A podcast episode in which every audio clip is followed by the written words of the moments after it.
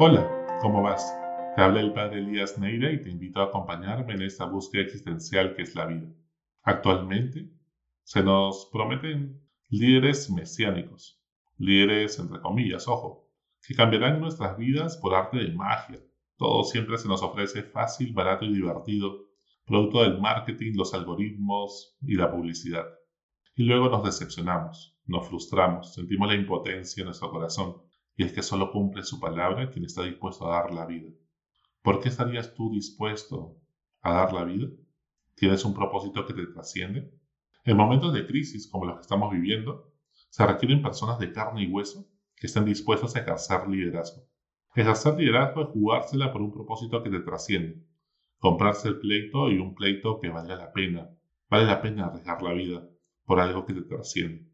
Ejercer liderazgo es no mirar a otro lado para evitar meterse en un problema. Ejercer liderazgo no solo es no hacer nada malo, sino no estar dispuesto a tolerar la maldad, la corrupción, la injusticia, las desigualdades e iniquidades de la vida a nuestro alrededor. A los líderes en el Antiguo Testamento le llamábamos profetas y reyes. En el Nuevo Testamento le llamamos bienaventurados o felices. Y hoy le llamamos santos. El Espíritu Santo sigue inspirando líderes que traigan a la tierra los valores del Evangelio, dentro y fuera de la iglesia. Personas como la Madre Teresa de Calcuta, Martin Luther King, Mandela, el Papa Francisco o Malala han marcado la historia reciente del mundo a través de un ejercer liderazgo como Jesús. Pero también hay personas que ejercen pues ese liderazgo en la vida cotidiana y sencilla, sin reflectores, sin muchos aplausos, pero hacen de este mundo un mundo mejor, de una manera misteriosa por la acción y la gracia de Dios. Hay dos formas de influir en las personas, o liderando o manipulando. Ejercer liderazgo se trata de inspirar, que significa encender una luz, encender fuego en la mente de las personas y que lo ilumina todo. Meter fuego en el corazón, que tu vida sea un grito que impulsa a la acción, un llamado de acción que hace que todos comencemos a cambiar, siempre buscando el bien común, más que los intereses personales o incluso partidarios, hasta incluso dar la vida, nunca menos. Cuando Jesús habló de la Eucaristía y el sacrificio, y todos comenzaron a irse, comenzó a bajar su rating. Él tenía un propósito trascendente más allá de ese rating, más allá de quedar bien con todo el mundo de la publicidad. No era un influencer ni un manipulador, sino que era el cordero que se sacrificaría por todos el verdadero rey de los judíos, el Mesías, es el que da la vida por todos. Ese es el buen pastor. Sus apóstoles, mirando las métricas y las últimas encuestas, querían callarle la boca para que no se suicide su popularidad. Pero Jesús era distinto.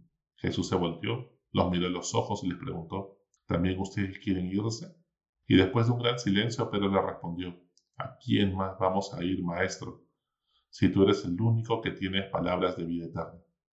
Y es que todos los lobos huyen cuando hay problemas. Dicen que no hay nadie ni nada más miedoso que pues el dólar y las acciones. Los líderes como Jesús se quedan hasta el final. A continuación te propongo 10 características del liderazgo de Jesús que puedes imitar en tu vida diaria, donde te toque dar la vida, sea en tu familia, en tu hogar, en el trabajo en la sociedad. Primero, liderar es servir. Jesús no se aprovecha de su poder ni su influencia. Jesús no busca brillar, sino iluminar a los demás. Su mensaje, Dios te ama, está por encima de su propia vida. Él está al servicio de su propósito, lo trasciende.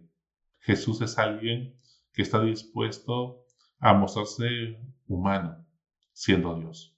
Y eso lo transforma todo. No es alguien que viene a servirse en los banquetes, a buscar los primeros lugares, nada por el estilo. ¿Y tú?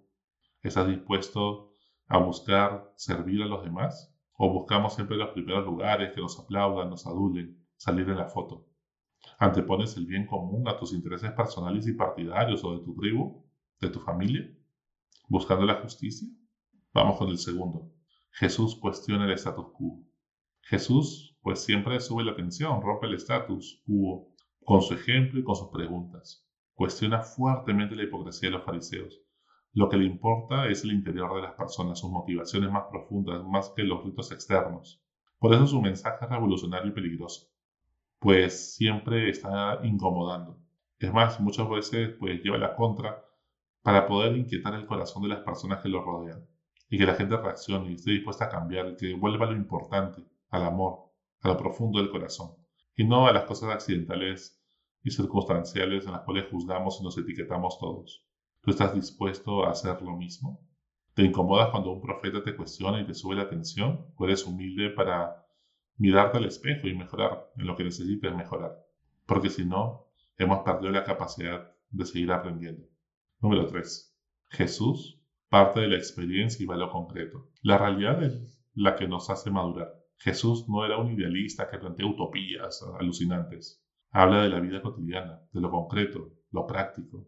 Él tiene la mirada en el cielo y los pies en la tierra. Propone que la fe sin obras de amor no sirve para nada. Por eso, pues, propone parábolas y ejemplos. Como por ejemplo cuando pues la mujer adúltera la querían apedrear y él le responde, quien esté sin pecado, que tire la primera piedra. O sea, hazlo. A ver quién se anima, quién se arriesga. Por eso, pues, así nos invita a la acción, a tener experiencia de Dios, al encuentro con Él. ¿Tú estás dispuesto a enfrentar la realidad que te toca vivir con gratitud o evades la realidad? Con un poco de alcohol, con drogas, con ir al casino. Combatir el problema. Con a otro lado. Cuarto, Jesús actúa en el día y medita en la noche. En las noches Jesús subía al monte a orar, solo. Su método es reflexión-acción. Sabe actuar con amor, pero también se da el tiempo para alejarse y tomar perspectiva. Subir al balcón y ver todo con los ojos de Dios desde la montaña, desde el silencio interior del discernimiento. Toma distancia emocional de las cosas que están sucediendo para realmente tomar decisiones con objetividad. ¿Y tú? tomas una sana distancia para orar, meditar, reflexionar sobre tu vida, aunque sea una hora a la semana, sobre lo que estás pasando y discernir qué es lo que debes hacer. O toda tu vida es una carrera de activismo puro para ser productivo y al final terminamos corriendo en círculos sin saber a dónde vamos. Quinto lugar, Jesús tiene una gran libertad interior. Eso es increíble. Es tan libre del que dirán de sus propios caprichos, de lo que piensan sus apóstoles, lo que piensa su mamá, la Virgen María, o del rating de la gente. No le interesa ser popular, le interesa ser consecuente, íntegro, coherente. Es libre y transparente ante las autoridades de la época, libre ante las costumbres y prejuicios de su época para tener discípulas mujeres, comer con pecadores, hablar con samaritanos, que se odiaban con los judíos, acercarse a los leprosos. No se lo tomaban nada a lo personal y por eso es capaz de decir, ¿no? Desde la cruz, perdónelos porque no saben lo que hacen. Era completamente libre de cualquier resentimiento y rencor. ¿Y tú? ¿Eres libre del que dirán, de los likes, del rencor, del resentimiento, de quedar bien con tu jefe en el trabajo? ¿O te dejas llevar por los caprichos del momento? ¿Generamos dependencias emocionales o ayudamos a las personas a ser libres también? En sexto lugar, Jesús tiene una especial solicitud por los más necesitados. Jesús es consciente que tiene sobre sus hombros una gran misión, ¿ah? un gran proyecto, pero no se olvida por eso de acoger, escuchar, mirar, bendecir, tocar a las personas que acuden a Él, enfermos, leprosos, pecadores, pobres, la gente más vulnerable, las viudas, los niños. Tiene una gran empatía, pero no les genera una dependencia, sino que los ayuda a crecer respetas tú y tratas por igual a la nana de tus hijos, el portero del edificio, que a tu jefe o a alguna persona importante de la sociedad? Séptimo lugar. Jesús busca atender puentes integrando la diversidad. El sueño de Jesús es que todos seamos uno para que el mundo crea. Samaritanos e israelitas, judíos y extranjeros, pecadores públicos y fariseos. Jesús buscaba tender puentes entre gente diversa, no la uniformidad externa que deseaban los fariseos, sino la unidad que proviene del amor, porque todos estamos llamados a ser hijos de Dios. ¿Buscas tender puentes siendo signo de unidad, construyendo la paz, o eres causa de intriga, de división, de rencillas, en tu entorno familiar, laboral, o de repente en las redes sociales como el Twitter o el Facebook? Octavo, Jesús promueve el liderazgo de sus discípulos. Jesús no es un líder narcisista y egocéntrico que busca que todo el mundo lo siga a él es lo que quiere es hacer de todos nosotros el, eh, desarrollar el ejercicio de liderazgo. Cree más en un liderazgo participativo, que incluya a todos, que involucre a todos. Hacer un gran movimiento para cambiar y que venga su reino. Desde el inicio los envía a sus discípulos de dos en dos. En la última cena les dice, miren, les conviene que yo me vaya y vendrá el Espíritu Santo, los va a explicar todo. No, se cree indispensable. No es el único que quiere hacer milagros y predicar.